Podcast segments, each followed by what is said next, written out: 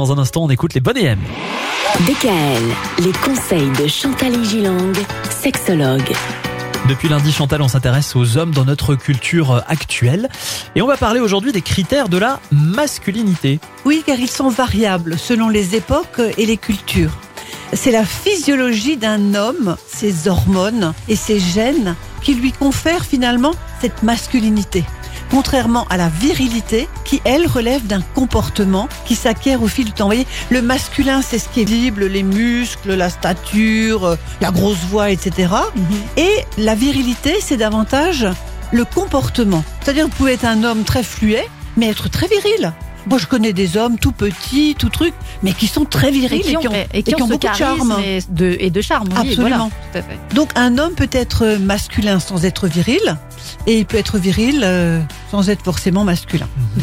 et longtemps, finalement, quand on regarde un peu dans l'histoire, la plupart des hommes travaillaient dans les champs, dans les mines, dans les fabriques, mais surtout, ils étaient destinés à la guerre. Les valeurs morales et physiques attribuées à la masculinité se rapportaient à la chasse et aux conquêtes des femmes, des territoires, des biches.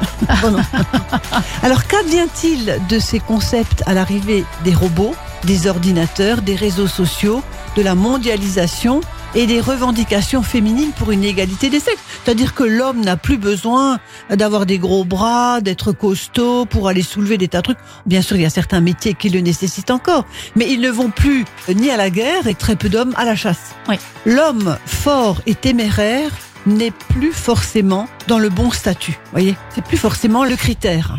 On lui a demandé de ne pas pleurer comme une fillette lorsqu'il s'était écorché le genou. Il a pratiqué des sports dangereux. Et maintenant, il réalise que ces schémas classiques ne sont plus de mise. Et donc, l'homme sensible, capable d'exprimer ses sentiments et élevé au rang de papa poule, a fait son apparition. Or, beaucoup d'hommes n'ont pas la clé pour y arriver. Et c'est pas grave ça. Qu'un homme puisse être sensible. Ah, c'est au contraire, c'est formidable. Ça a beaucoup de charme, Bah, un homme de- sensible. Ah bah tout à fait. Ça Ah a beaucoup oui. de charme. Détrompez-vous, chers messieurs. Bon, bah justement, quelques bons conseils, celui-là ou d'autres d'ailleurs. C'est à suivre vendredi. DKL, retrouvez l'ensemble des conseils de DKL sur notre site internet et l'ensemble des plateformes.